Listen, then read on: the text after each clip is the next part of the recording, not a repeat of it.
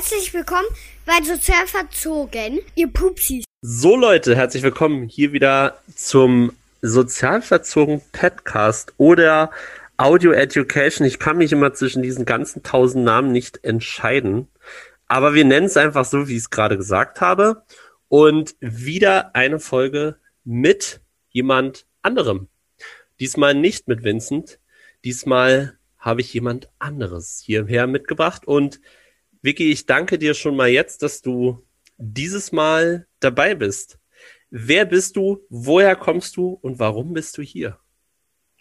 Ja, hi Matthias. Vielen lieben Dank erstmal für die Einladung. Ich freue mich total, dass ich auch ein Teil von deinem Podcast sein darf. Ähm, genau, also ich bin Vicky, ich bin 28 Jahre alt und komme ursprünglich aus Nordrhein-Westfalen, bin dann jetzt schon, meine Güte, vor acht Jahren dann nach Berlin gezogen und arbeite mittlerweile als Kita-Leitung hier in Berlin. Genau.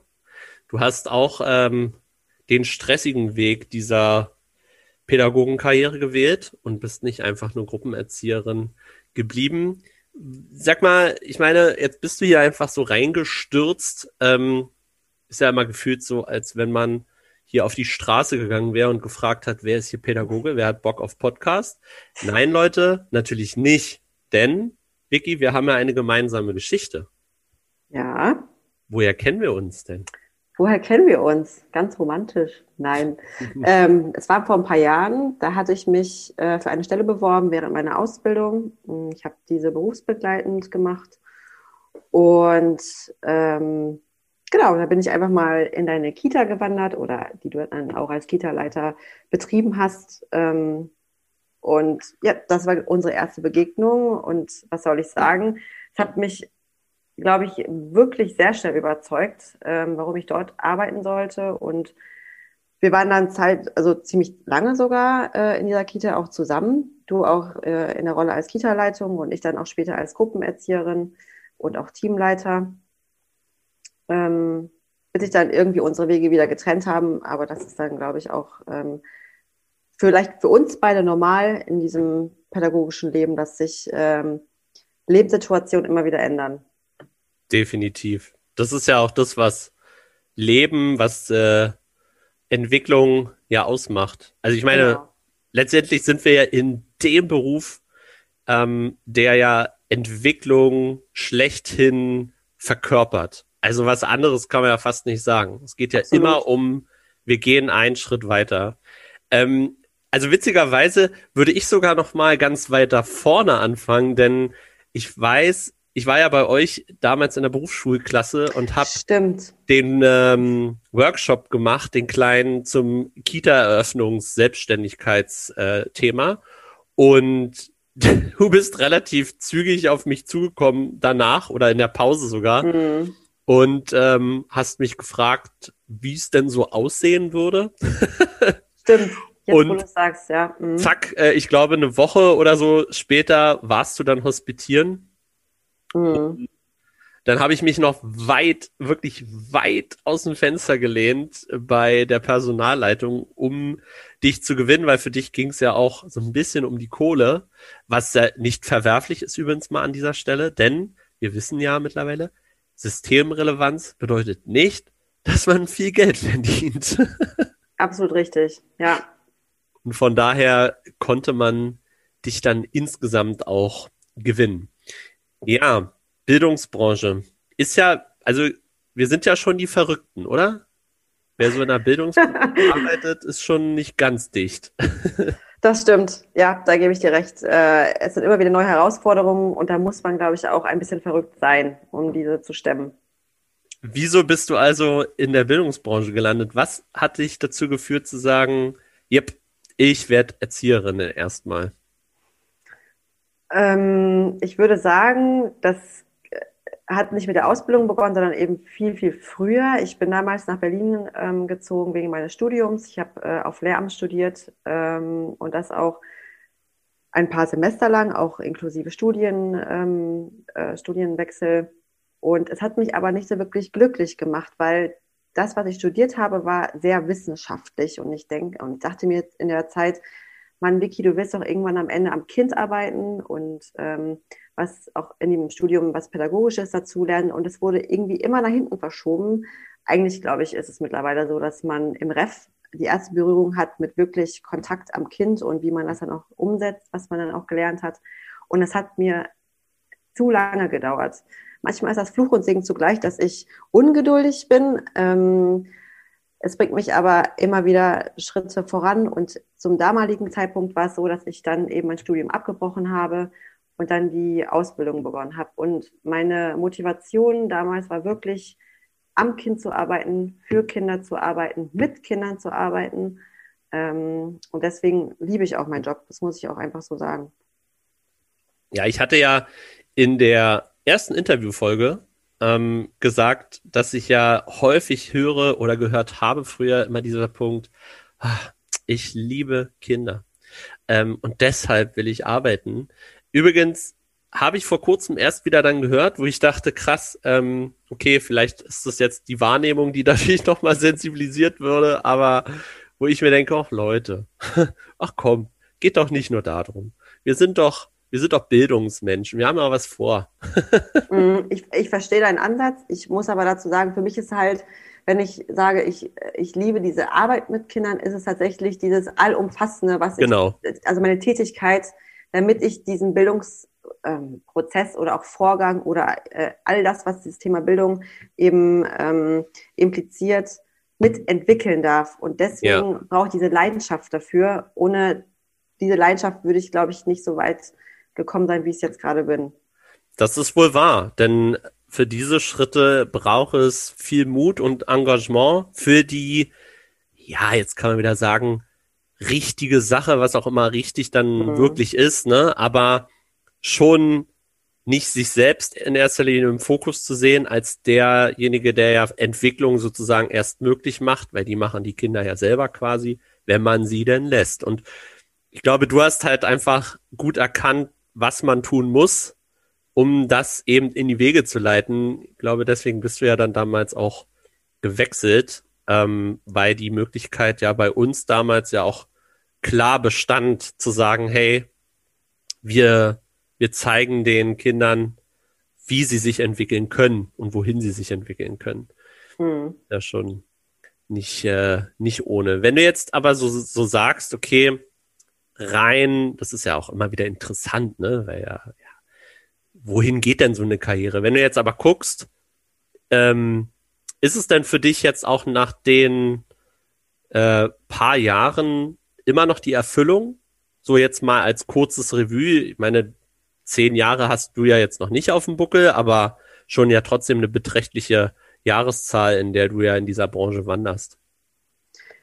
Oh, Erfüllung ist ein sehr starkes Wort. Mhm. Ähm, Erfüllung äh, empfinde ich gerade bei einer, bei einer anderen Sache in meinem Leben, ähm, bei meinem Hobby aktuell. Aber Erfüllung gerade ist ähm, tatsächlich, Matthias, habe ich immer diesen, auf diesen Moment gewartet, Mann, Vicky, du wirst irgendwann Kita-Leitung, du machst das irgendwann. Und dann mhm. habe ich es jetzt auch geschafft.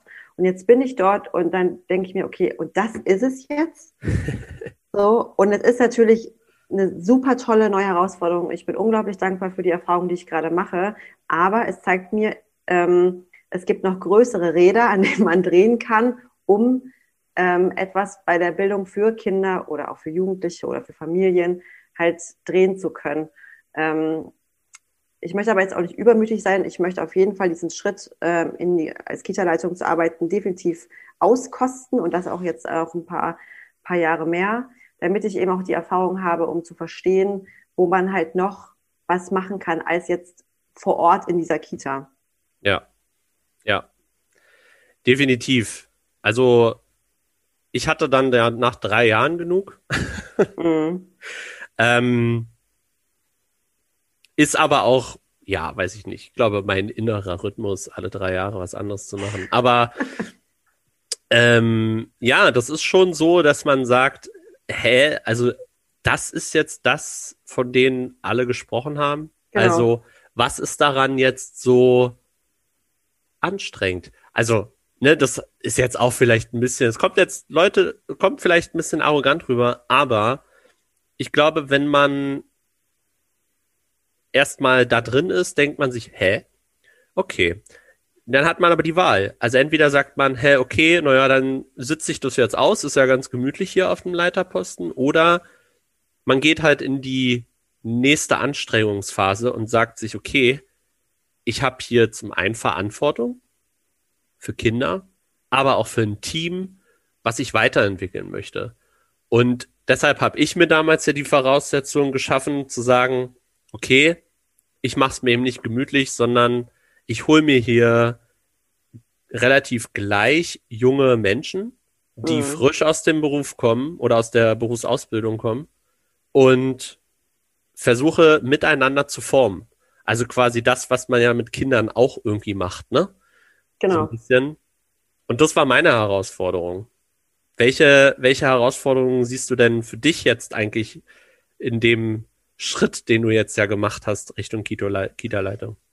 Also meine ähm, aktuelle Herausforderung ist dadurch, dass die Kita auch wirklich neu aufgemacht wurde letztes Jahr mhm. ähm, und eben Menschen aus, also mit so vielen Geschichten in diese Einrichtung gekommen sind ähm, und nicht nur Kinder, sondern eben auch wirklich Erzieher, dass ich gerade aus diesen ganzen Persönlichkeiten ein Team bilde.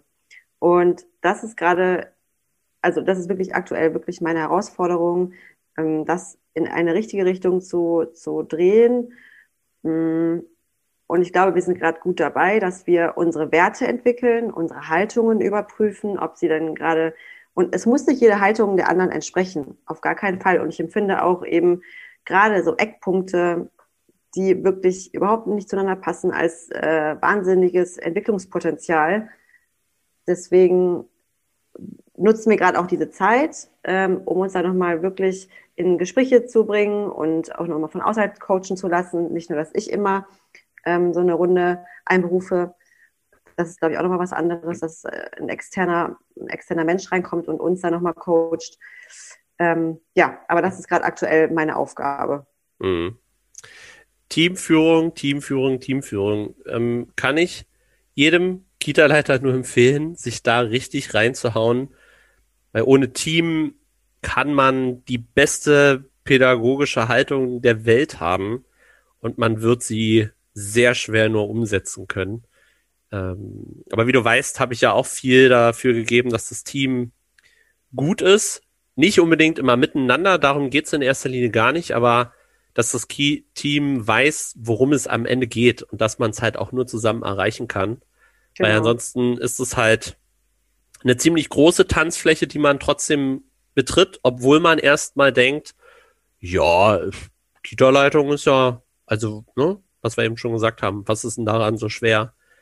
Kann sehr schwer werden, wenn man eben das Team nicht mitreißen kann, weil man aus unrealistischen Ambitionen agiert, beziehungsweise wenn man vielleicht äh, das Team einfach dann auch nicht lesen kann. Hm. Oder eben gar nichts fürs Team tut. Also ähm, das heißt ja immer so schön, naja, aber das Team muss mir ja was zurückgeben. Das sehe ich mittlerweile anders. Ähm, ich sehe das wirklich so, dass der Chef, also der Kita-Leiter, Kita-Leiterin in erster Linie immer für das Team arbeiten muss, damit das Team für ihn arbeitet. Der Chef mhm. muss immer den ersten Schritt machen, damit das Team halt auch erst. Und manchmal kriegt man auch nichts zurück. Ist auch einfach so. Ne? Mhm. Ja. Ähm, das habe ich auch damals von dir gelernt, musste ich auch mal ganz kurz einwenden. Ich, ich weiß noch, in meiner Anfangszeit, als ich äh, in der Ausbildung war und dann eben bei dir im Team war, da habe ich ja super viele Dinge umgesetzt und habe immer insgeheim gehofft, sag mal, Matthias, siehst du das nicht? Kannst du vielleicht mal kurz klatschen? Und du hast es aber immer wieder eben nicht gemacht. Du hast äh, mich nicht gelobt und deshalb darüber hatten wir auch dann irgendwann ein, ein Gespräch. Ähm, und du meinst, ey Vicky, du machst das doch nicht für mich, du machst das doch für, für die Kinder, für das Team, ähm, für dich. Und ähm, das hat in meinem Mindset so viel geändert, auch in, in dieser Zeit der Ausbildung, dass ich genau mit diesem Mindset auch jetzt als Kita-Leitung äh, so agiere. Und ähm, es geht nicht darum, dass ich dem, dem Team immer unmittelbar Lob austeile, geschweige denn, dass ich überhaupt sowas erwarte, sondern dass wir eben verstehen, warum wir das tun. Zu diesem Grund verstehen, okay, wir wollen eben hier eine, eine Atmosphäre schaffen, die familiär ist und wo Kinder sich fallen lassen können, wo wir einander vertrauen und eben einen gewissen, einen, einen ganz bestimmten sogar Bildungsauftrag nachgehen. Definitiv. Auftrag. Mhm. Ja, mit dem Thema ähm, Team wertschätzen und loben, da hatten wir ja sogar in äh, Dienstbesprechung oder sogar in, in Fortbildung die Thematik. Ähm, das muss man erstmal lange Zeit begreifen. Mhm. Äh, wenn man das dann aber verstanden hat, dass man eben Vertrauen damit aufbaut und dadurch sich Freiheiten erlauben kann, Möglichkeiten entwickeln können, die eben noch mehr, ich sag jetzt mal, Verantwortung auch geben, ne? Und sich darüber eben Wertschätzung erarbeiten. Über, ja, es ist schon ein bisschen auch Leistungsprinzip, durchaus, aber auch für mich immer wieder so ein Spiegel gewesen, okay, diese Person redet nicht nur davon, sie möchte mal Verantwortung haben, sondern wenn es dann darauf ankommt und sie bekommt die, dann versteht sie auch, dass das die Wertschätzung ist und nimmt die Verantwortung dann auch sehr ernst an und setzt sie um. Und das ist natürlich erstmal sehr gewöhnungsbedürftig. Das ist wohl wahr. Und ähm, du weißt ja selber, ich bin ja auch wirklich ein Fan davon, auch Empathie zu zeigen, aber das ist auch eine Form von Empathie, den Menschen eben wahrzunehmen mit den Ressourcen, die man eben dann auch mitbringt. Ich kann jemanden auch nur die Ressourcen spiegeln, die er mitbringt. Und wenn er aber zum Beispiel, ich sag jetzt mal, eine gewisse Lethargie an den Tag legt, ähm, immer viel erzählt von, naja, ich wäre der Chef, ähm, es aber nicht umsetzt, dann kann ich ihm auch nur so viel Empathie entgegenbringen und sagen, hey, cool, nett, dass du da bist, okay, du gehörst zu uns, aber die Verantwortung kriegt ein anderer. Das ist halt auch die Aufgabe eines Chefs. genau, absolut. Und ähm, ja, es ist immer jeden Tag aufs Neue eine Herausforderung, äh, auch in mener Rolle gerade damit umzugehen. Ne? Also Voll. Also Entscheidungen zu treffen und bewusst zu sagen, ey, nee oder ja, auf jeden Fall und auch mal machen lassen und ja. Vertrauen. Ne? Das ist auch ganz groß gerade. Mhm ohne dass man die Leute machen lässt, genauso wie bei den Kindern, wird man genau. nicht sehen, ob die Menschen umsetzen können. Von daher finde ich das auch immer super interessant, auch wenn man in Coachings ist und, und Workshops und so, dass der Apfel nicht weit vom Stamm fällt. Denn hm. wir verlangen immer von unseren Kollegen so viel und wenn wir dann aber das gleiche Thema bei Kindern haben, dann wird ganz anders reagiert. Und dann frage ich auch immer, wieso handelst du da so anders? Und dann kommen immer ganz schnell, naja, es sind ja Kinder und das sind Erwachsene. Ja, aber rein sozial emotional ist es halt das gleiche Thema. mhm. ne? Und dadurch kommt man halt relativ schnell in so ein Wechselbad der Gefühle und handelt komplett anders.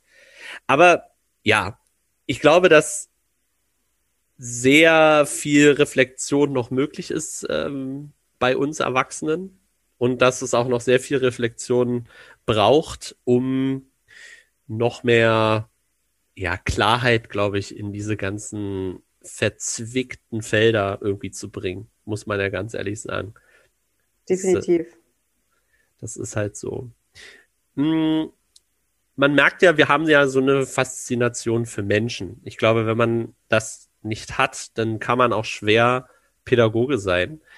Hm, wenn du dir jetzt so Kinder in deiner, deinen letzten Jahren anguckst, was fasziniert dich an den Kindern?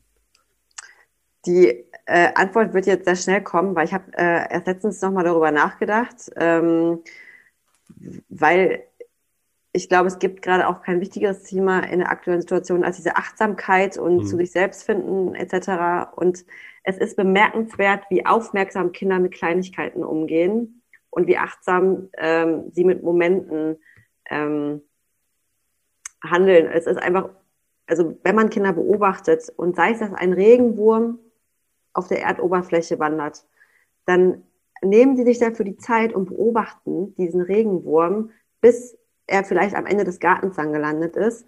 Ähm, und es darf ihn, das darf sie keiner dabei stören. Und es ähm, bringt mich immer wieder so zur Ruhe. Also es Mhm. entschleunigt unglaublich.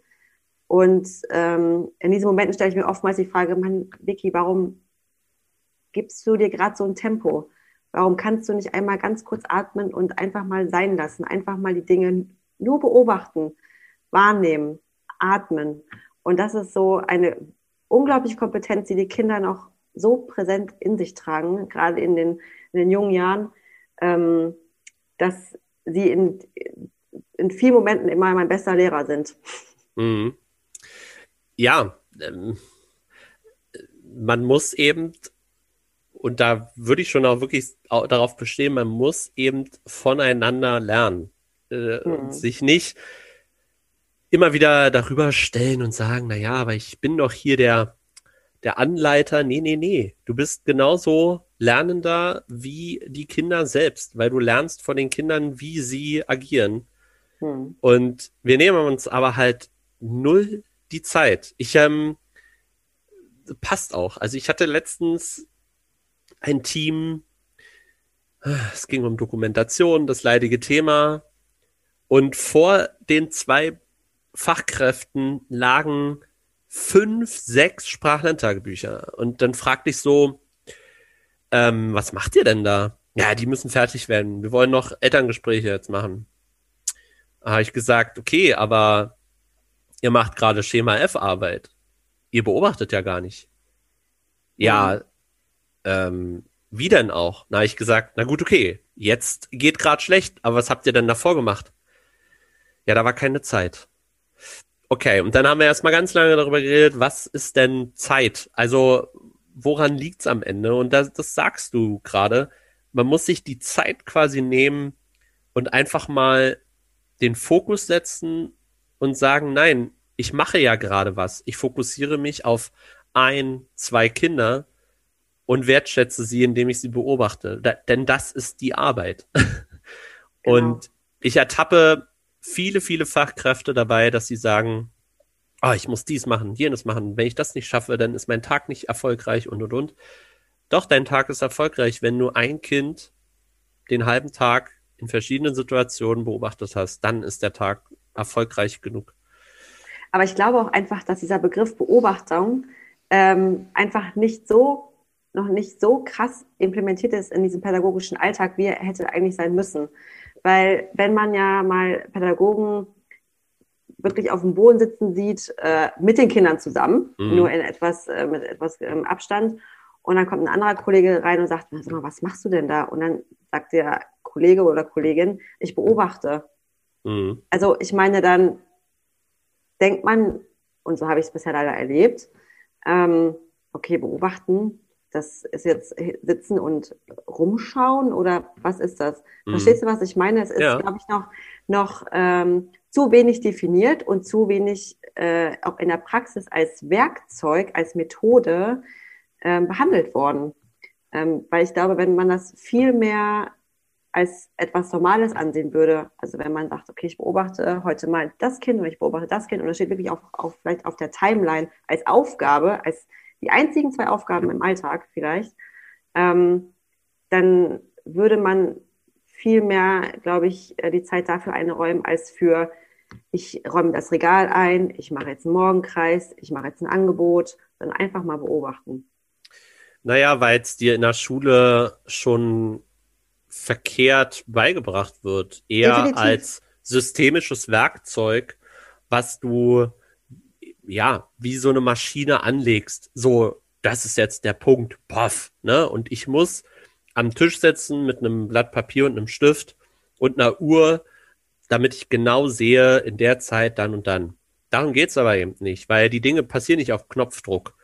Und häufig rede ich auch davon von Intuition, die übrigens immer mehr fehlt bei jungen Kollegen, weil sie so nicht lernen. Sie lernen eben nicht, die Kinder zu lesen, sondern sie kriegen ah, mathematisch Schema F, so ungefähr sind Kinder, die entweder verhaltensauffällig sind oder introvertiert oder, oder, oder.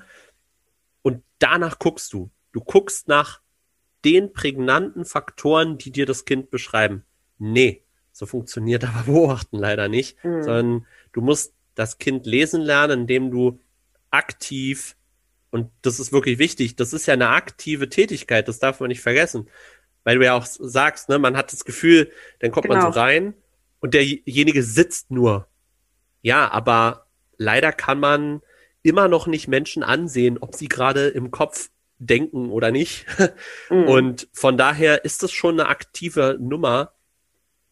Und man muss das eben so intensiv machen, dass man sagt, okay, hinterher nehme ich mir ein Schreibwerkzeug und halte fest, damit das natürlich auch alles irgendwo steht. Das ist ja klar. Aber in dem Beobachtungsprozess selber sollte man selbst auch so natürlich sein wie nur möglich, damit man auch alles sehen kann. Ähm, aber dazu gehört eben eine große Aufmerksamkeit innerhalb des Teamsystems und das ist relativ ähm, müßig auch einzuführen, wenn man so starre Strukturgeschichten eben hat. Die du ja eigentlich nicht hast, wenn du frisch anfängst mit einer Kita, ähm, könnte man jetzt meinen, das geht einfacher. Mm, ja, ah, würde man meinen, aber jeder hat noch seine Geschichte und sein Richtig. Päckchen und das muss man ja auch erstmal verstehen und auflösen. Definitiv, definitiv. Aber Geschichte ist, ist eine schöne Überleitung. Ähm, Bildung und Haltung hat ja ganz viel damit zu tun, was man ja selber erlebt hat. Hm, was hat dich denn als Kind bereichert in dem, wie deine Eltern oder deine Großeltern dich, äh, ich sag jetzt mal so altmodisch, erzogen haben? also ich äh, würde sagen, hm, meine Mama hat sehr viel, also meine Mama ist generell eine sehr starke Frau und auch eine sehr ehrgeizige Frau. Und ich glaube, diese Power habe ich tatsächlich auch von ihr dieses bis zum Ende bringen und ähm, auch Dinge durchzuziehen. Ähm, meine Großeltern äh, sind in Kiew geboren, also in der Ukraine, und äh, mein Opa lebt auch noch dort. Demzufolge habe ich äh, eine ganz andere Bindung zu, meinem, zu meinen Großeltern als vielleicht andere unter uns, die eben auch die Großeltern vielleicht direkt äh, neben der Haustür haben oder einfach auch in Deutschland.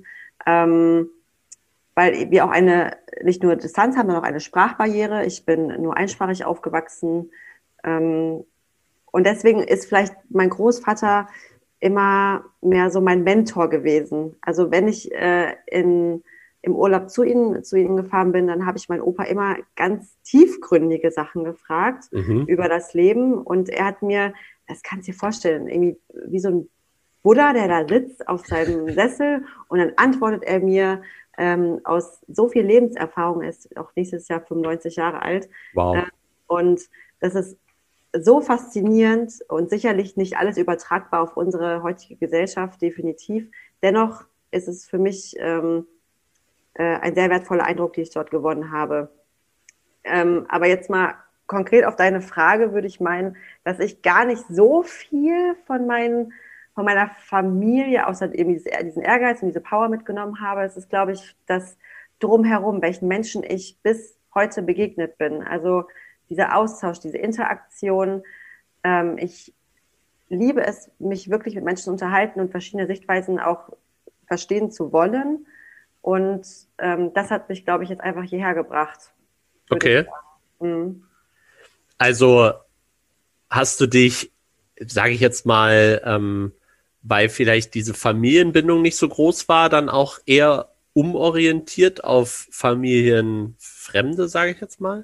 Ich würde eher sagen, ich habe vieles immer in Frage gestellt, was man als gut be befunden hat. Okay. Und habe im Außen versucht, das zu ähm, noch nicht mal zu widerlegen, einfach zu forschen, was es auch für andere Meinungen zu bestimmten Sichtweisen gibt. Und ähm, ich, das ist immer noch so heutzutage. Es, es gibt für mich nicht die eine Sichtweise.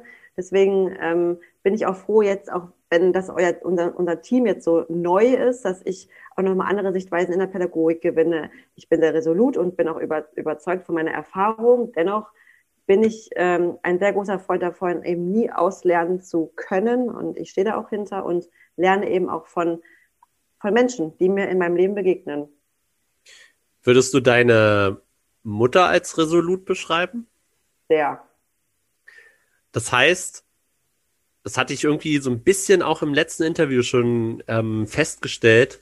Würdest du sagen, dass du sozusagen nochmal so die, diese Charaktereigenschaften, diese Fähigkeiten, Kompetenzen nochmal verfeinert hast? Das heißt, resolut zu sein, aber eben aus dieser Motivation heraus zu sagen, hey, mich interessieren aber auch noch andere Meinungen, da das doch schon wieder ein bisschen aufzuweichen?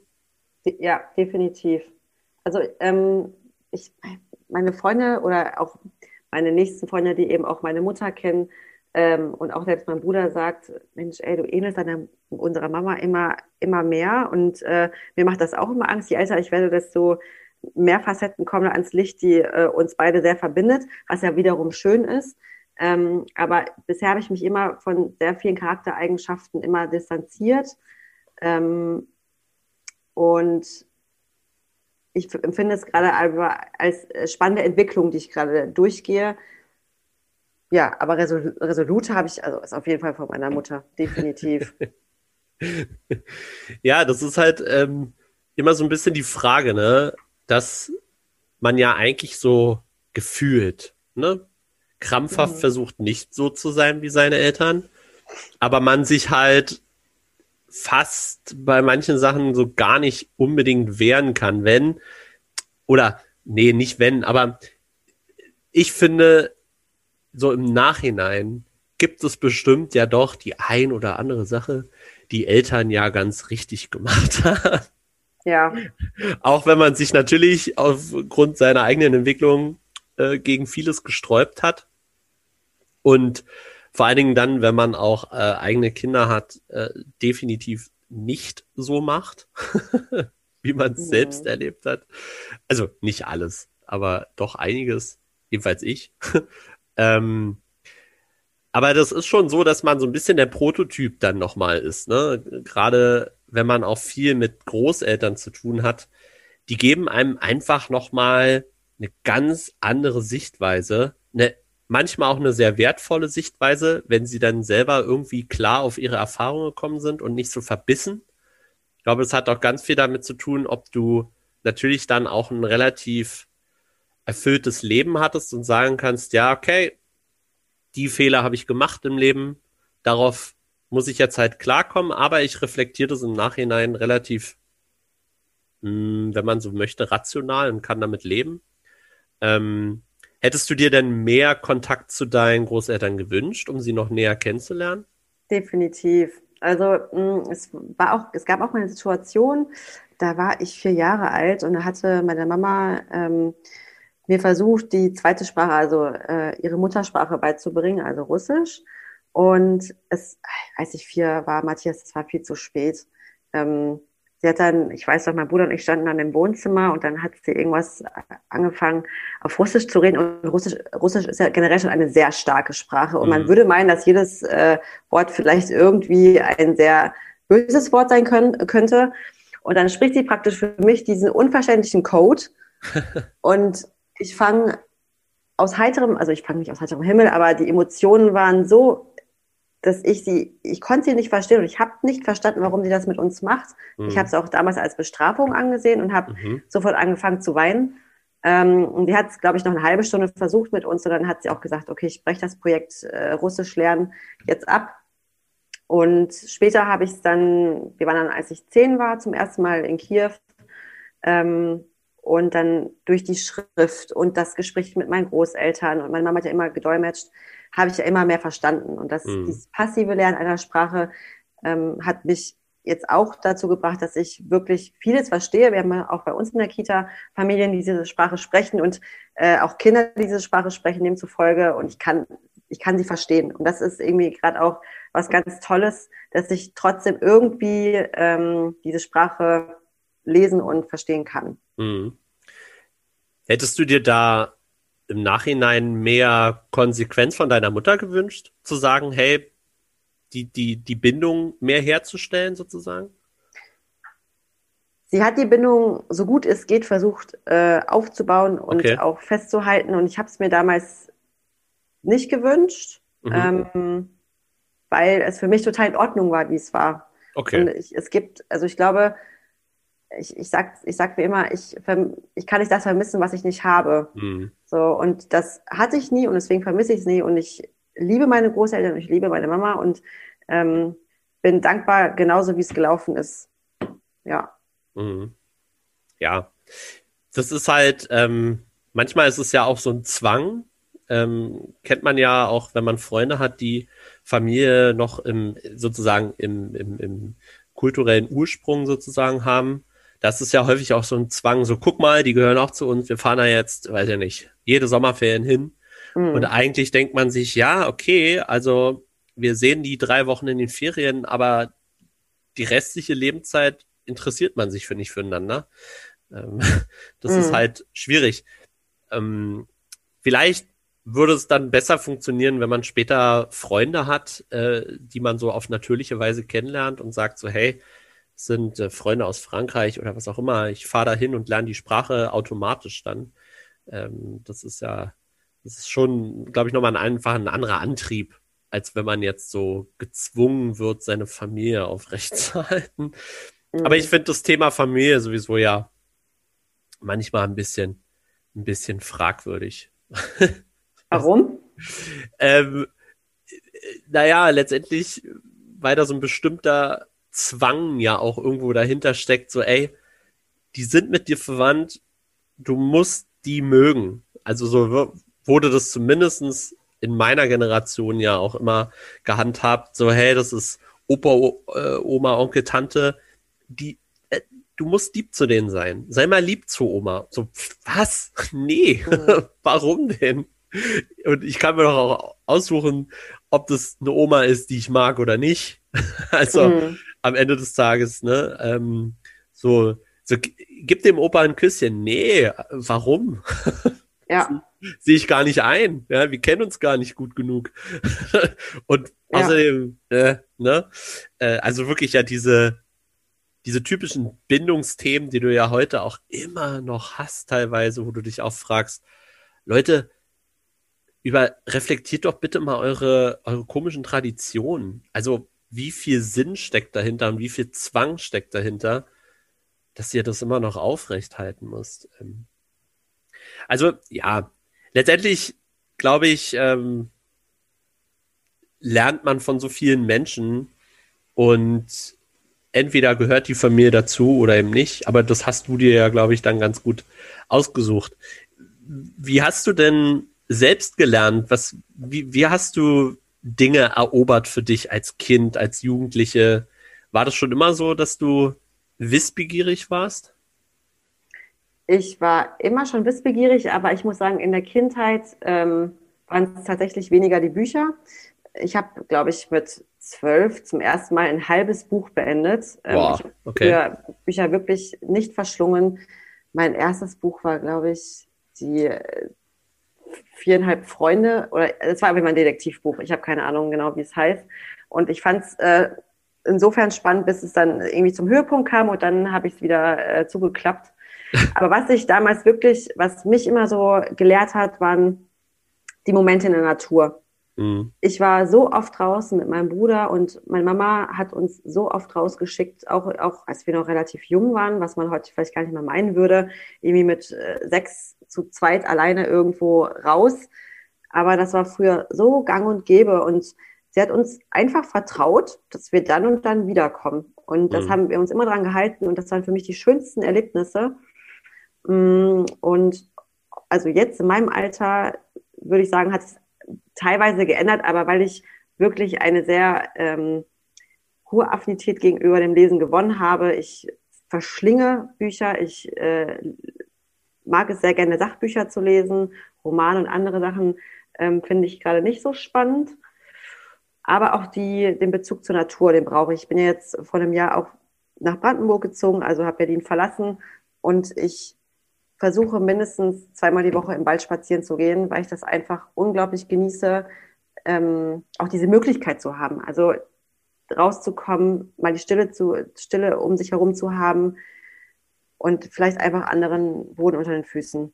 Ja. Naja, draußen in der natürlichen Lernumgebung lenkt dich nichts ab. Genau.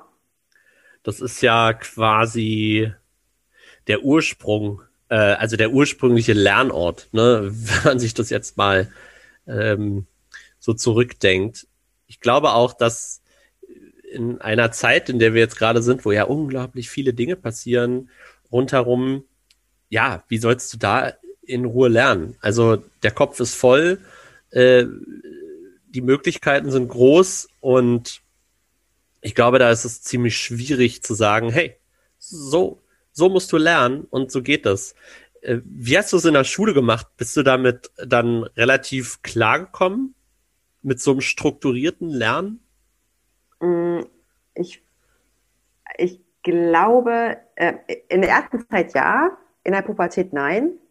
ähm, ab da ging es dann los, dass ich mich gegen, ähm, also ich habe einfach gesagt, das sind Regeln, an die ich mich gerade nicht halten möchte. Mhm. Ich habe vieles äh, in Frage gestellt, aber das ging noch nicht mal los ähm, ähm, bezüglich des Systems Schule, sondern vielmehr auch um die Inhalte, die uns gelehrt wurden oder wie sie gelernt wurden. Diese Methoden habe ich nicht verstanden.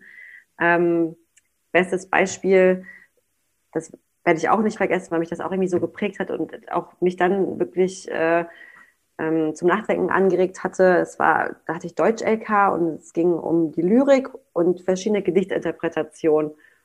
Und viele hatten die ähnliche Interpretation eines Gedichts und ich hatte eine andere. Und da mussten wir erklären, warum wir dann nur diese Interpretation für uns gewählt hatten und ähm, das auch anhand des Gedichts eben vorzeigen. Und ich habe es gemacht und dann meinte der Deutschlehrer, das ist falsch. der und Klassiker. dann und dann habe ich gefragt, okay, aber warum ist das denn jetzt falsch? Es gibt nur diese eine Interpretation für dieses Gedicht, Victoria. und dann dachte ich mir, okay.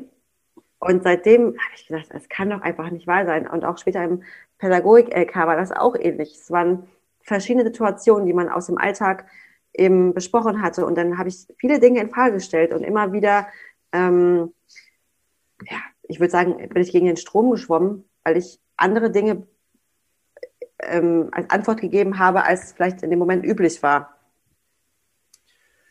Das ist zum Beispiel dann der Fall, wenn die lehrende Person keine Lust hat, was Neues zu lernen. Und das stelle ich jetzt einfach mal. Ähm, ich beschäftige mich ja gerade sehr viel mit dem Thema Lernen.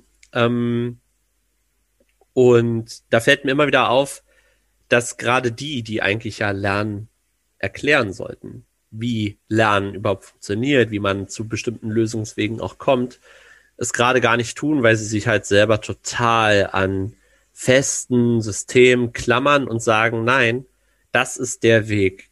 Und maximal gibt es dann vielleicht noch einen zweiten, der halbwegs ak akzeptiert wird, aber eigentlich hätten sie gar den ersten. Und gerade das ähm, ist mir selber auch oft aufgefallen als Schüler. Ich war ja auch Deutsch-LK-Schüler und hatte sehr viel mit Gedichten und Büchern zu tun. Und häufig dachte ich immer, okay, die Leute sind ja tot, die es geschrieben haben.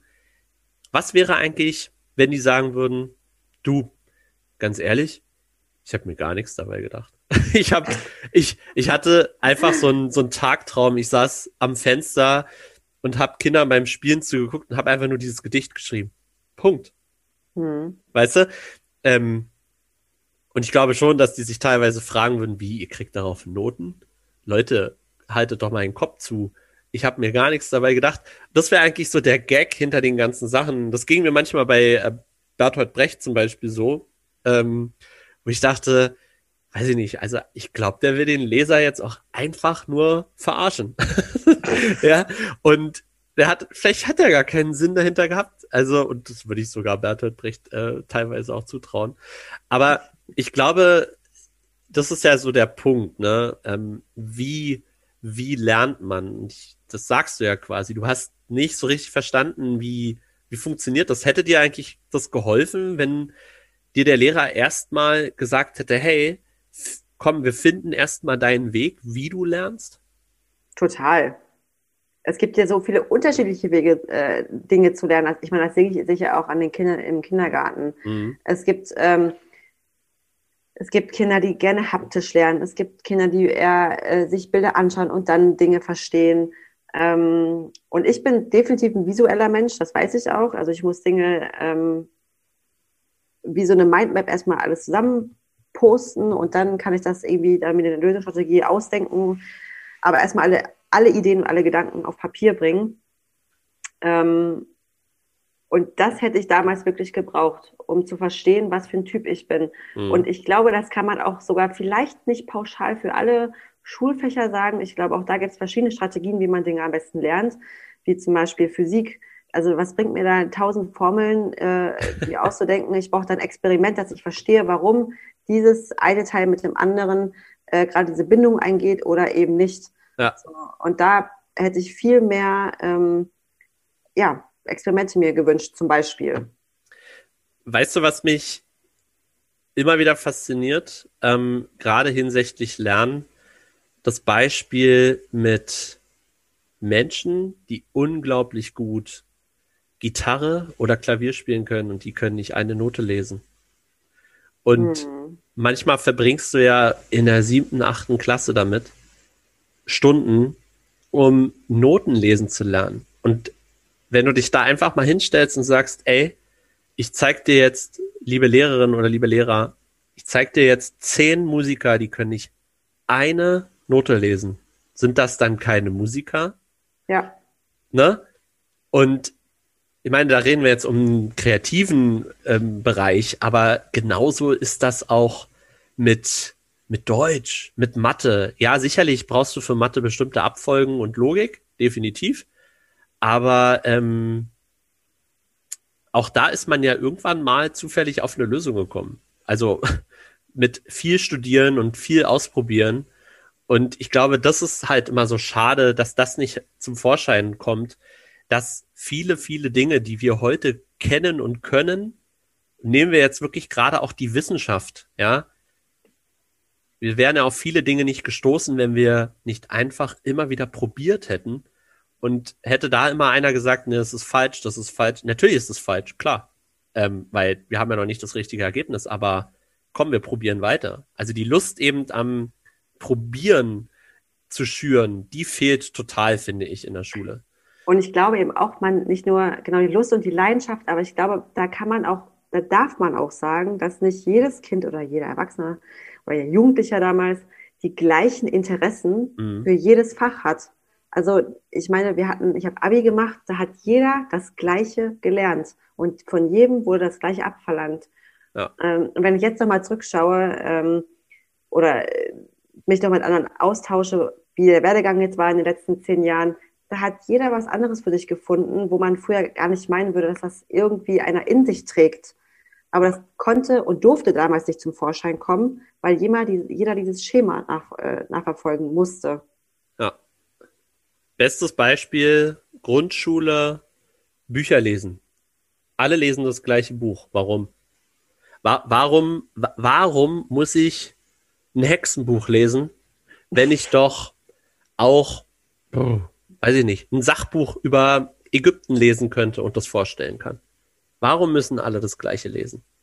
Mhm. Klar, weil es für den Lehrer einfacher ist, die Aufgaben zu stellen am Ende des Tages, ne? Ganz einfach gesagt vielleicht. Und zu vergleichen. Und zu vergleichen. Schräg.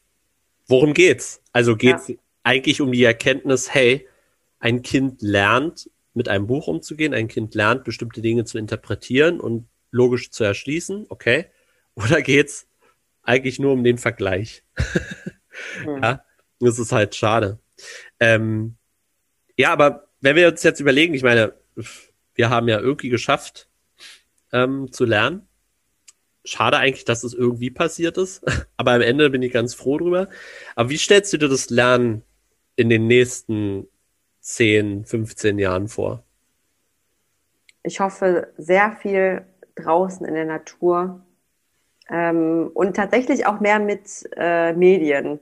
Das ist jetzt ein bisschen ähm, ein sehr großer Kontrast oder klingt vielleicht für den einen oder anderen etwas fragwürdig. Ähm, aber ich stelle immer dieses, Mann, wir leben in 2021. Die Medien haben, sind überall. Und warum wehrt man sich dagegen? Es ist immer dieses, Mann, Medien dürfen nicht sein und auch im Kindergarten nicht und dies und das. Und da stelle ich immer auch die Frage, warum kann man denn nicht gezielt Medien einsetzen? Es geht genau. ja nicht um dieses, ich stelle jetzt hier ein Tablet hin und dann können sich die Kinder fünf Stunden lang einen Film anschauen. Nee, es geht darum, dass man dieses Tablet nutzen kann. Auch jetzt haben wir auch vor zwei Tagen erst gerade die Situation, dass ein Kind etwas über Wälze herausfinden möchte. So, mhm. was haben wir gerade für aktuelle Möglichkeiten? Gar keine. Wir können weder in ein Aquarium noch können wir einen Ausflug machen. Das heißt, ich habe gesagt, pass auf, du kannst hier von mir dieses Tablet haben und wir schauen gemeinsam, wir recherchieren, ähm, was dieser Welt für Eigenschaften hat. Und dann haben wir eben ein Portfolio angelegt. Mhm. So, aber das sind einfach Möglichkeiten, die uns diese Medien einfach zur Verfügung stellen. Und das würde ich so viel mehr gerne integrieren ähm, und auch implementieren, eben nicht als Feind, sondern eben als Freund und Helfer, so mhm. würde es auch klingen mag. Ähm, der andere Punkt ist, dass ich sehr viel mehr raus legen möchte. Ich möchte nicht nur, und damit meine ich nicht in den Wald, der nebenan ist, sondern ich würde so gerne einfach reisen mit den Kindern. Mhm. Ähm, am besten irgendeinen Bus, äh, Bus äh, zusammenpacken und dann irgendwo hinfahren, eine Woche irgendwo bleiben. Klar, auch gerne können die Eltern ja dabei sein. Wie wunderschön ja. ist das? Ähm, aber dass man andere Kulturen kennenlernt, dass man anderes Essen kennenlernt, dass man sogar vielleicht die Kulturen der Familien innerhalb der Kita kennenlernt. Ähm, das ist für mich ein Mehrwert und ich hoffe, also das wäre meine Vorstellung, in den, die in den nächsten zehn Jahren vielleicht ähm, umsetzbar sein könnten. Mhm. Ja, das ist wohl wahr, äh, denn die Welt steht uns ja heutzutage ähm, offener denn je in vielerlei Hinsicht, äh, auch mit Hilfe von digitalen Mitteln, definitiv. Obwohl ich schon auch immer sagen muss, äh, ich hatte ja eine unglaublich gute Anleiterin, auch eine gute Mentorin.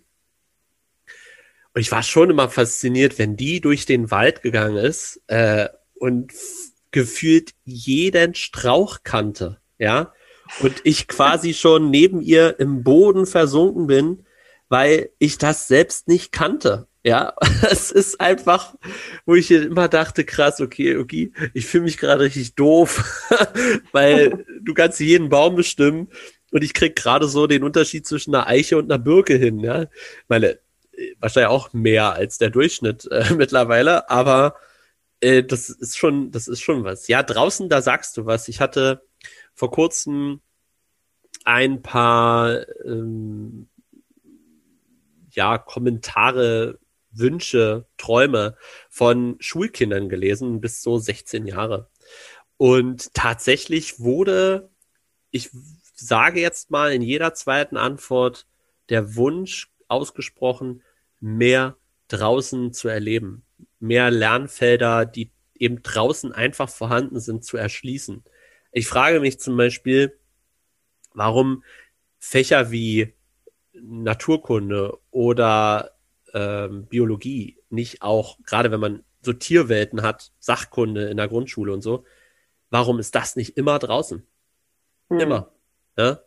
Ähm, Verstehe ich nicht. Also, wenn ich doch wissen will, vor allen Dingen, wenn du ja normalerweise ja auch sagst, hey, lern doch erstmal dein soziokulturelles Umfeld kennen. Hey, ja, gut, okay, dann ziehen wir jetzt die Schuhe, Jacke an und gehen mal hier durchs Fließtal oder gehen mal in die nächste Einkaufsstraße und überlegen mal Orientierungspunkte. Ne? Dann könnte man auch Kinder eventuell wieder freier laufen lassen, weil dann kennen sie ihren Kiez und wissen bestimmte Punkte, woran sie sich orientieren können, falls sie mal verloren gehen. Das ist ja auch was, was du lernen musst, sage ich jetzt mal. Absolut. Ja, und da muss die Schule definitiv realitätsnah werden, aber die Kita genauso. Und die Eltern auch. Also äh, wurde letztens gefragt, naja, was, was soll man denn jetzt so machen? Ne? Wenn Kind zu Hause und so. Dann sage ich, lernen kochen, lernen handwerken, lernen die Gegend kennen, lerne Karten zu lesen, lerne Kartenspiele, lerne Spiele. Ja, also es ist so banal, es klingt so banal, aber es ist genau das, was genau vor einem liegt, das sollte man auch tun. Hm. Weißt du? Ähm, und ich glaube, daran krankt vieles. Wir sind ja auch in so einer Leistungsgesellschaft. Auch hatte heute Morgen auch ein Gespräch mit einem Zehnjährigen, der erzählte, ja, wir hatten mal so Schulkameraden, die sind dann jetzt äh, schon aufs Gymnasium gegangen. Da war meine Antwort, du, weißt du was? Ähm, du verdienst später auch Geld, ohne schon in der vierten Klasse auf so ein Elite-Gymnasium zu gehen. Ich meine, am Ende des Tages sind wir ja irgendwo alle gleich. Am, wenn du dann am Fließband stehst oder an der Lehrertafel, bist du am Ende gleich. Egal, ob du in der vierten, fünften oder sechsten Klasse schon im, auf dem Gymnasium warst. Mhm. Ja. Ja, also man muss alles schon so ein bisschen relativ sehen, glaube ich. Und ich teile das auch zum Beispiel gerade gar nicht, dass man halt sagt, oh Gott, oh Gott, ähm, die Kinder wären jetzt doof. Nee, ja doch, die werden doof, wenn man jetzt immer weiter darauf rumreitet, dass sie doof werden. Aber wenn wir jetzt einfach mal proaktiv werden und jeder das Beste aus der Situation macht, dann werden sie schon nicht doof. Und äh, wenn die Kinder den fünften Lego-Bausatz bauen, ist es auch Lernen. Total, genau. Und ich glaube, das verstehen viele nicht, was, oder einige nicht, was eben auch Lernen bedeutet. Richtig. Ja. Mhm. ja. Aber wenn du halt lernen würdest, was Lernen bedeutet, dann hätten viele, viele Generationen vielleicht auch einen anderen Blick darauf. Hm. Weil Lernen heißt ja wirklich auch Verantwortung ähm, für das Leben drumherum ja auch zu sorgen. Also zu lernen, was Mama und Papa eigentlich alles so aufrecht halten. Ne?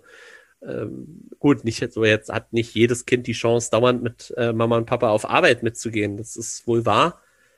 Aber dennoch, alleine das ist ja schon Lernen. Ne? Wenn man sein Kind jetzt mittlerweile ja auch mit seinen eigenen Arbeiten konfrontiert. Auch da lernen die Kinder, ach krass, okay, das ist also dieses schwarze Loch Arbeiten, wovon Mama und Papa mal reden. Mhm. Ja, oder man lernt eben auch da nochmal Kompetenzen zu entwickeln. Ja. Ne? Also ich meine, ähm, gerade die Kinder, die jetzt vielleicht auch die Möglichkeit haben, eben ihre Eltern vielleicht mit äh, auf der Arbeit zu begleiten, dass man eben auch versteht, pass auf, boah, Papa oder Mama ist gerade ganz schön geschafft und ich verstehe jetzt auch warum. Und jetzt versuche Genau. ich vielleicht ihr zu helfen Ja. oder eine Empathie zu zeigen Ja. oder aufzubauen. Ich meine, das ist ja auch schon eine unglaubliche Bereicherung, äh, die auch messbar ist, aber eben anders. Ja. Und das ist eben für viele Eltern leider immer zu wenig. Und das finde ich so schade, weil gerade diese, diese, auf dieser Gefühlsebene passiert gerade so viel, was jedes Kind gerade unglaublich stärken kann. Ja, das äh, ist wohl wahr. Also da kann ich dir wirklich nur, nur beipflichten. Ähm, die Chancen sind groß. Man muss sie halt nur nehmen. Mhm. Und ein gutes Vorbild sein. Ähm, ja, aber das alle, aber Vorbildfunktion alleine ist schon ein Thema, mit dem man viele, viele Stunden Definitiv, füllen könnte. definitiv. Pass auf, ich gebe dir, ne, ich äh, habe jetzt irgendwoher Geld, ja, ich gebe dir jetzt 100 Millionen Mhm. und die darfst du für Bildung und Familie ausgeben. Was würdest du tun? 100 Ich- Millionen Euro. Das ist so schwer, Matthias, weil mir so viele Ideen in den Kopf rasen. Aber ich glaube, ich würde so eine, ich nenne es jetzt einfach mal Wohlfühle-Oase, was auch immer das jetzt sein mag, aber irgendein ganz großes Zentrum finde ich zu, zu abgedroschen. Das ist für mich zu kalt. Aber ein, irgendein warmes Wort dafür, wo Familien mit ihren Kindern Tag ein und Tag aus kommen dürfen. Es gibt sicherlich auch heutzutage schon diese Familienzentren, gar keine Frage. Aber ich meine so ein, ein Ort, wo man sich ähm, austauschen kann, wo man sein darf, wie man ist, wo man jederzeit hinkommen kann, wo jeder hinkommen kann. Also von verschiedenen Kulturen, die sich mit Offenheit begegnen. Und klar hat das jetzt wenig mit Geld zu tun. Das kann ich leider nicht mit meinem Geld beeinflussen. ähm, aber meiner Vorstellung ist es so ein Ort. Ähm, und von diesem Ort aus starten ganz viele Reisen. Ich wiederhole mich da, aber ich liebe, also ich glaube, in diesen Reisen, in diesem, in diesem Lernen von anderen Kulturen ist so viel Potenzial, was Kinder unglaublich weiterhelfen kann. Also auch über sich mehr zu erfahren. Hm. Und das würde ich, ich würde da so viel investieren, nur damit Kinder die Welt sehen, weil so vielen Kindern bleibt es leider verwehrt. Und das macht mich unglaublich traurig, wenn ich dran denke. Mhm. Ja, definitiv. Ja, 100 Millionen Euro sind schnell weg übrigens. ja. wenn, man, wenn man so konkret werden würde, sind 100 Euro nicht, äh, nicht viel, aber mit 100 Millionen Euro könnte man schon einige Steine ins Rollen bringen. Definitiv. Hm. Ich, ähm, ja, ich glaube, erstmal wäre man total überfordert, wenn man denkt, so krass, 100 Millionen, okay, von heute auf morgen, gut, okay, wo fangen wir an? ähm, aber man kann vieles natürlich in die Wege leiten damit. Und so ein, wie, so, so, ein, so ein Garten der Bildung oder sowas. Ich stelle mir gerade, wir haben ja diesen in Berlin, in Berlin Hellersdorf, glaube ich, steht ja der, mhm. die Garten der Welt oder, oder Lichtenberg oder was das ist. Ähm, und sowas könnte ich mir vorstellen. So ein riesen draußen Park, bloß halt als, als Bildungsgarten, wo so vieles möglich ist. Also, ähm, ja, eigentlich, Freize eigentlich, eigentlich haben wir sowas. Also nennt sich Freizeitpark. Wir kommen da halt nur hin, um Achterbahn zu fahren, aber eigentlich ein Freizeitpark für Ja, sowas. genau. Aber wie heißt nochmal die Schriftstellerin von dem Buch Kitopia? So. Ach du meine Güte. Ah, da. Aber du weißt, wen ich meine. Ich weiß, wen du meinst, ja. So. Unbezahlte Werbung. Aber das, diese Vorstellung ist wirklich wunderschön. Und das da nochmal in groß aufziehen kann das Buch auch übrigens wärmstens empfehlen, wirklich. Das ist. Äh, Ach, Marielle Diekoff, ja. Dankeschön. Und die macht auch so tolle Fortbildungen. Die sind irgendwie bis die nächsten zwei Jahre wieder ausgebucht. Ähm, und das, das ist auch nochmal auf meiner To-Do-Liste, dass ich unbedingt da nochmal einmal eine Fortbildung mitmachen möchte. Hm. Ja. Es ist ähm, vieles möglich und ich glaube, man muss eben auch einfach tun. Und ähm, mir zum Beispiel würde es zu lange dauern, jetzt bla bla bla, 100 Millionen Euro. Nee, komm, wir investieren jetzt und gucken dann, ähm, weil dieses Abwägen und der muss und Chancengleichheit und dies noch und Gleichberechtigung und dies noch und noch eine Diskussion und wir diskutieren uns ähm, ja auch gerade Thema Digitalisierung, wir diskutieren uns zu Tode und am Ende ist ein Jahr vergangen und wir haben, ich will nicht sagen nichts erreicht, aber wie Menschen halt so sind, äh, sie nutzen die Zeit nicht immer effizient. ja, jeder weiß am Anfang am besten. Und dann, wenn man ja, ja. wenn man es einfach mal durchziehen würde ja. und am Ende ein Resümee macht, dann kann man auch darüber diskutieren. Dann ist es doch eine Basis, woraus man irgendwelche äh, Beschlüsse ziehen kann. Aber vorher dieses Spekulieren, äh, so, ja. Bringt null. Ja. Okay, Vicky, wir kommen jetzt zu dem, zu dem lustigen äh, Part. Ich gebe dir zehn Gegenüberstellungen, entweder oder, und du musst dich immer für, für eine entscheiden. Ja? Okay. Es geht so ein bisschen, ach, um so Sch Schul-To-Dos und so weiter und so fort. Also alles, was du vielleicht auch gemacht hast. okay. Pass auf. Erste, erste Runde. Geschichte oder Sport? Geschichte. Oh, echt? Das hätte ich, ich jetzt nicht gedacht. Sport, aber ich habe damals, ich fand Geschichte toll. Das war, ich habe es auch dann, ich wollte es auch studieren, ich wurde dafür leider nicht genommen. Ähm, aber das war, das war damals mein Lieblingsfach. Hm? Ja, ich wollte ja früher mal Archäologe werden. Cool. Ähm, habe einfach aber auch zu viel Indiana Jones geguckt. mm. Aber so habe ich mir Archäologie. Bildung. Ja, aber so habe ich mir Archäologie vorgestellt. Auf Abend, so also wie du ja auch sagst, auf Reisen gehen, ja. Schätze suchen und mhm. ja, ich weiß auch nicht. Also, das äh, war so mein Bild. deswegen, ja, Geschichte könnte ich mitgehen. Mhm. Und Sport deswegen nicht, weil ich einfach super, ich wirklich, ich mache es richtig gerne und ich habe total viele Sportarten noch ausgeübt. Aber das war auch so oftmals ein richtig langweiliger Sportunterricht. Weißt du, du bist in die Halle gegangen, hast dich umgezogen für eine halbe Stunde Sport, um dann nicht wieder umzuziehen und dann wieder am Unterricht teilzunehmen. Das war oh, echt. Das, äh, ja. Ja. G ganz klasse. Wenn du, mhm. wenn du aus dem Stegreif, ähm, weiß ich nicht, Hochsprung machen solltest oder mhm, sowas. Genau. oder, oder Kompetenz. Richtig. Oder 1000 Meter Lauf. Klasse. Ja. Äh, nichts vorbereitet, gesundheitlich, aber erst mal 1000 Meter laufen. Ja. ähm, Tag vorher oder eine Woche vorher lernen vor der Klausur? Tag vorher. so viel Zeit investiere ich da nicht. Ganz meine Meinung. Ganz meine Meinung. Ja. Weil am Ende entscheidet es ja, hast du es verstanden oder nicht? Genau. Genau. Von daher, außerdem, ey, in einer Woche könnten so viele Erlebnisse passieren. So, Na. ja, genau. Ähm, ich weiß, mittlerweile äh, ernährst du dich anders, aber egal. Döner oder Zuckerschnecke? Döner. okay. Also genau, ich, äh, also jetzt ohne Fleisch, aber ich würde den Döner nehmen. Ähm, ich bin, ich mag es einfach herzhaft. So, ich würde auch eine Chipstüte vor der Zuckerschnecke wählen. Ja, das ist gut. Das ist gut. Klassenclown oder anständiger Klassenkumpel? Sowohl als auch. Ähm, ich war am Anfang anständig und später, äh, ich, war, ich war auch nie so ein Klassenclown. Ich, würd, ich war einfach rebellisch. Aber ich habe es ich hab's sie darauf angelegt, im Mittelpunkt zu stehen. Ich habe immer noch so die Kurve gekriegt, weißt du? Okay. Ich habe oft äh, diskutiert und äh, war laut, aber es war nie dieses, ich äh, muss jetzt unbedingt ähm, diesen Unterricht stören. Ja, tatsächlich hat sich das bei mir dann äh, irgendwann gewandelt von Clown zu, ähm, also von Klassenclown zu Klassensprecher. Kann es auch gehen. Ja, du. Das war auf jeden Fall, das war auf jeden Fall meine Entwicklung. Mhm. Ähm, aber auch Klassenclown war ganz witzig. Kann man mal ausprobieren, würde ich jedem empfehlen. Mhm.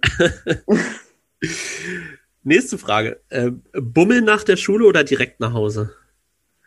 Ähm, ich, nee, dire erstmal direkt nach Hause. Okay. Erstmal direkt nach Hause und dann bin ich immer noch mal rausgegangen. Aber ich Okay. brauchte echt mal kurz einmal äh, Luft holen und dann habe ich mich irgendwie auf Nachmittag irgendwie mit äh, Freunden auf jeden Fall nochmal verabredet. Aber ähm, die Zeit brauchte ich tatsächlich immer nach der Schule. Okay. Ja, wenn man nicht vom Schulhof geschmissen worden wäre, wäre ich vielleicht auch gleich. Mann, Äh, ey, ich bin, habe 100 Meter neben der Schule gewohnt. ach so, Ja. okay, gut. So, also, ne? Okay. Naja, gut. Das ist nochmal was anderes. Ich Genau. musste ja schon ein bisschen laufen. Von daher Nee, hätte man gut und gerne noch das ein oder andere Fußballmatch äh, durchziehen wollen, wenn man, wie gesagt, nicht irgendwann von einem Schulhof geschmissen worden wäre. ich merke gerade, ich habe wirklich zwei Essenfragen, aber die eine bezieht sich jetzt mehr so, äh, was für eine Kita eigentlich als Kind? Ja, aber ab drei. Ah ja, okay. Äh, Hühnerfrikassee oder Bolognese? Veggie Bolo. Hühnerfrikassee ist auch echt das Kita-Hassessen, ne? Ah, Ich mochte es auch nie. Einige ja zu Weihnachten. Ich verstehe das gar nicht. Ich verstehe es auch nicht. Wirklich, es ist, ich gucke da rein und denke mir, okay, das sieht jetzt auch nicht mehr appetitlich aus. nee, ist so, so mehlschwitzige Ja. Soße mit Hühnchenfleisch und Erbsen. Warum Erbsen? Ja, also diese Erbsen, wirklich. Und dann Reis. Ja, ich, ja. Und dann zermanschen so und alles. Ja, Ja. Naja, das, das war ja eher so Kochhühnchen, ne? Ja, schön. Ah. Ah. Nun gut. ähm, nächste Frage. Du musst dringend auf Klo. Schultoilette oder schnell beim Bäcker um die Ecke? Schulklo. Echt? Oh, bist du hart, ey. Nee, also erstmal hatten wir, nee, ganz kurz zu meiner Verteidigung, wir hatten aber auch keinen Bäcker um die Ecke. okay. Ähm, und äh, ich fand es auch, also, also mir, ich meine, ihr könnt es ja ohne Probleme lösen, die Männer, aber die Frauen kriegen es halt auch irgendwie hin, dass äh, diese eine oder andere Stelle zu umgehen. Also so schnell ist es auch nicht. Wenn man dringend muss, dann macht man es einfach. Okay. Hinten oder vorne im Bus? Vorne. Vorne. Du meinst Ja. äh, Doppeldecker oben vorne oder? Okay, ja, das stimmt. Das waren schon geile Plätze. Das Ja, und ich, mein, ich muss auch sagen, ich, wir sind halt auch ohne Auto aufgewachsen. Wir hatten nie ein Auto. Okay. Ähm, und auch jetzt nicht. Jetzt habe ich zum ersten Mal ein Auto mit 28, aber ähm, das war halt für mich immer so ein Highlight. Es hat sich als Kind so angefühlt, als würde ich ihn selber fahren. Hallo? Ja, außerdem, außerdem war das ja auch cool, so beim Schulausflug immer vorne. Total. Natürlich hat man dann auch immer durchs Guckloch geguckt, um den Busfahrer zu nerven Mhm. und all so eine schönen Dinge. Ja, nee, das stimmt schon. Das war ja sowieso eigentlich immer ganz geil, wenn man ja als äh, äh, Schulkind und dann Schulausflug, meistens waren ja die Busse dann schon relativ leer zu der Zeit, wo man in den Ausflug gestartet hat. hatte den ja teilweise auch für sich. Ich muss auch sagen, in der Pubertät ist natürlich auch wieder was anderes. Also da saß ich definitiv ganz weit hinten, weil da wusste man ja auch, dass da die Partys starten. Also auf jeder Klassenfahrt, also wirklich, da, da musst du hinten sitzen. auch nicht schlecht. Nee, auch da saß ich so Mitte. Okay. Ja. Die neutrale Art und Weise. Ja, es war wirklich so. ja. ähm, tja, der Klassiker. Kommst du entweder zu spät in die Klasse oder sagst du dir, ach, na dann kann, kann ich auch ganze Stunde schwänzen? Nee, eine Stunde schwänze ich nicht. Aber, ich, äh, aber für mich ist ein guter Kompromiss, zehn Minuten zu spät zu kommen. Echt? Ja. Wie schlecht? Ah, ich habe mir dann immer die ganze Stunde geklemmt. Nee. Ich so, oh Mensch, hier das und das und das und das und dann passte das eigentlich immer. Ja. Das, siehst du, das war schon zu viel Anstrengung für mich, wo ich mir denke, es kommt sich so dumm rüber, jetzt zu erzählen, die Bahn war zu spät oder was. Nee, ach komm.